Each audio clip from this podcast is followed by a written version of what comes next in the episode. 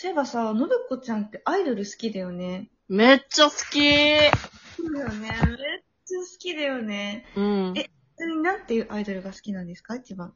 へえ、一番好きなアイドルか。迷うな。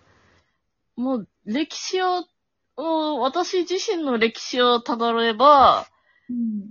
小、中学1年の頃に東京女子 U っていうグループが好きになったりだとか、それ、で高校から大学にかけて電波組インクにハマったりだとか。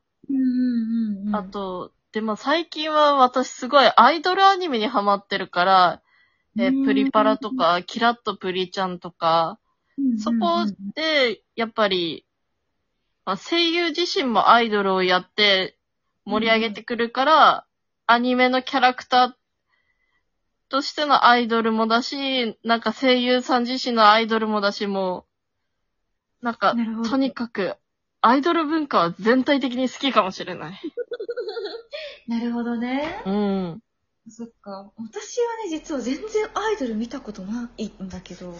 マジでか。そう、全然ないんだけど、でも別にアイドルが嫌いとかじゃなくて、アイドルなんてものを好きになってしまった、あ、なんてっていうのはいい意味ですよ。アイドルなんて素晴らしいものを好きになってしまったら、絶対に自分の人生がぐちゃぐちゃになるほど貢いでしまうという自覚があるから、あえてハマらないようにしているというタイプのオタクなんですけど、なるほどね。最近もちょっとハマってるのあるもんね。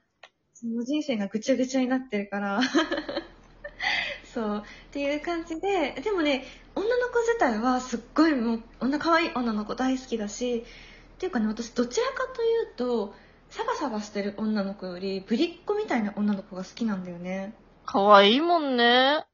可愛いそう、なんていうか、なんだろう。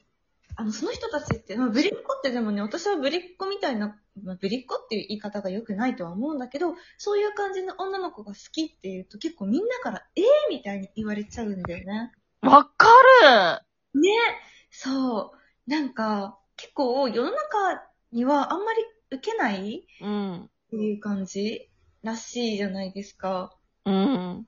うん、でもなんか私は物心ついた時から結構そういう、なんだろう、今風の言葉で言うと、あざとい女の子が好きなんですよ。いやー、うん。キラリンレボリューションわかる？大好き。えキラリンレボリューションのさ、うん。あの、主人公の敵に、エリナだっけ？っていう。小倉エリナ。そう、女の子がいるじゃない。うん。私、キラリちゃんよりもそっちの方がすごい好きで、うん。すっごいね、彼女は一生懸命じゃん。そう一生懸命、なんかもちろんキラリちゃんも頑張ってるんだけど、うん。あの、自分には足りないものがあって、自分をどう見せたらみんなに、こう、みんなからの評価を得られるのかっていうのを、エリナちゃんは自覚をして、あえてその険しい道を突き進むわけじゃないですか。そう。でもなんだかんだエステに行ったりとかしてね、頑張ってるんだよなって思っちゃう。そうなんだよ。なんか、そう。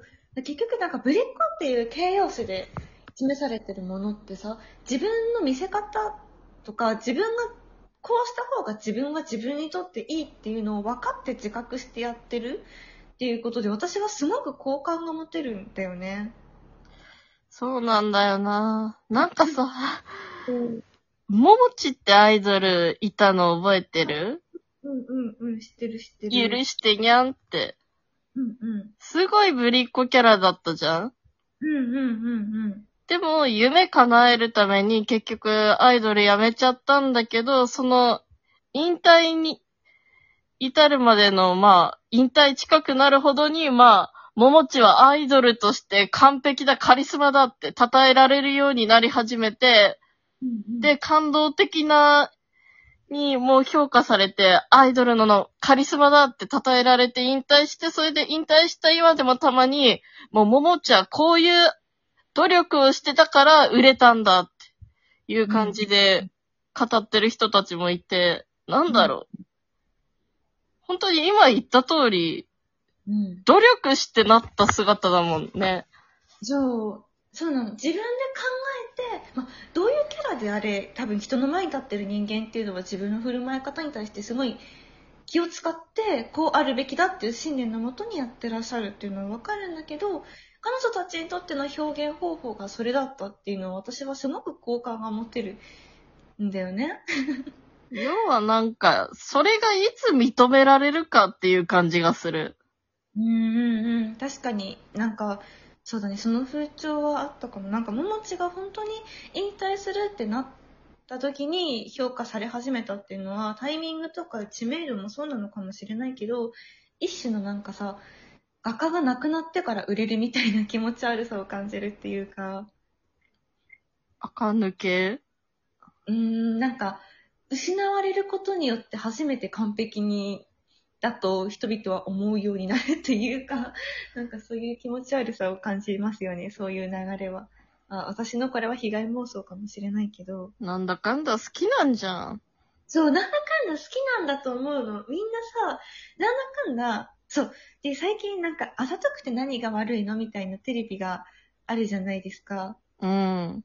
なんか番組？ちょっと見たことはないんだけど、なんかそれをこの前行った美容室のお兄さんが見て、うん。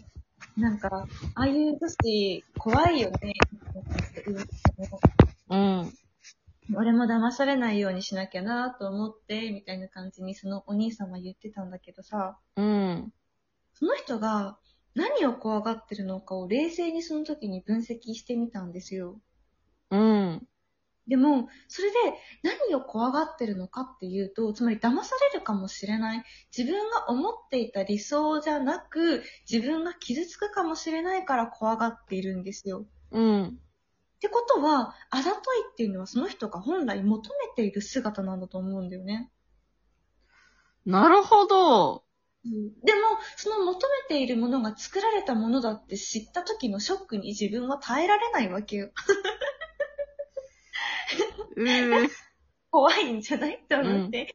なんか最初からさ、作り物でもいいって割り切っちゃえば、素晴らしい自分の理想であるんだけども、どうやら人っていうのは、それは作ったものなんだって気づいちゃうのが許せないんじゃないかなっていう。あねえ、みんなね、あるがままを裏切られたくないのかなー。そう思うとなんか二次元オタクっていう存在ってすごくいいな。なんで見下されてるんだろうそうね。いや、うん。あるがままを受け入れてるからね。まあ、ただ、確かに二次元ってどこまで行っても設定だから、彼らを裏切ることはないんだよね。出された情報が全てだから。え もしかして私今気づいたんだけど、う。うん。人間みんな、理よ理想の姿、思い描いていたことと違って裏切られたと感じることを恐れているのでは？そうだね。どんな人でもそうだよ。きっと。そうだ。きっと、そこに二次元オタクもイケイケパリピも関係なく、ただ自分の理想だと思った姿が作り物である。自分の信じているものは彼女たちが見せている幻想であると気づいたことにショックすぎて、うん。自分を認めきれないから怖いとか嫌だとか不気味だとか言って遠ざけようとしているんじゃない？ああ。もう、これは全人類に聞いてほしいラジオになっちゃったよ。どうしよう。私たち真理に気づいちゃったから消されるかもしれん。やばい、どっかの組織に。どっかの組織に消されるかもしれん、これは。やばいぞ。ねそうなんだよ。だって、本当はそういう、いわゆる形容されるあざとい女の子は憧れなわけで、憧れだからその子自身もそうなろうと努力するし、そういう人に対して素敵だなと思って人々は寄っていく。けれども、それが計算だと気づいた時に、自分の信じていたものがガラガラと崩れるのに、ショックに耐えられないんだ。私たちは計算なのに、彼らは計算じゃないって思いたいんだ。いやー。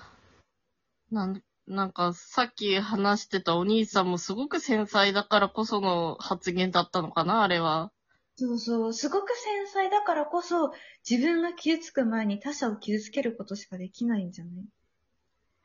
うわー。これが世界か。これが世界だ。気づいて。私明日消されるかもしれん。やばいやばい。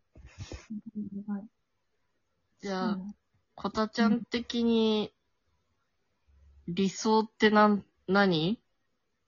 理想ですか？うん。理想の女の子？なんでもいい。理想の姿。理想の姿？私はね、あの、まあ、すごく難しいけど、自分のことをちゃんと抱きしめられる自分であるっていうのが理想かな。ほんと、それはわかる。愛したい。愛してる。自分のことを自分が一番愛したいじゃん、人って。うん。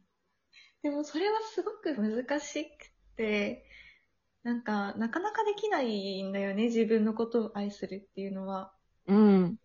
でもなんかよくさ、世間でさ、なんか他人のことを愛さない人間なんだよ。自分のことを愛せないとか言うけど、結局は自分なんだよ。ただ、他者に認められた存在であるという自分、だからこそ自分のことを愛せるっていう面も確かにあるので、うん。だからなんか、いろんな人間と関わった上で、自分は自分でいいんだって言ってくれる人間は確かに必要で、だからこそそういう自分のことを愛せるんじゃないかなっていうふうに二十数年生きてて最近すごく思います。愛そうぜ。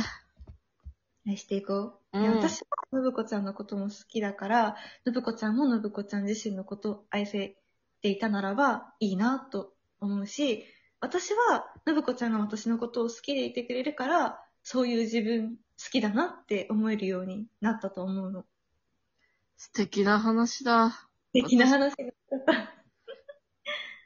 いや、マジで私、最近私自身のことすごい好きになってきてるからさ、もう最高じゃん。その姿で私はコタちゃんを愛し続けますよ。私も愛し続けます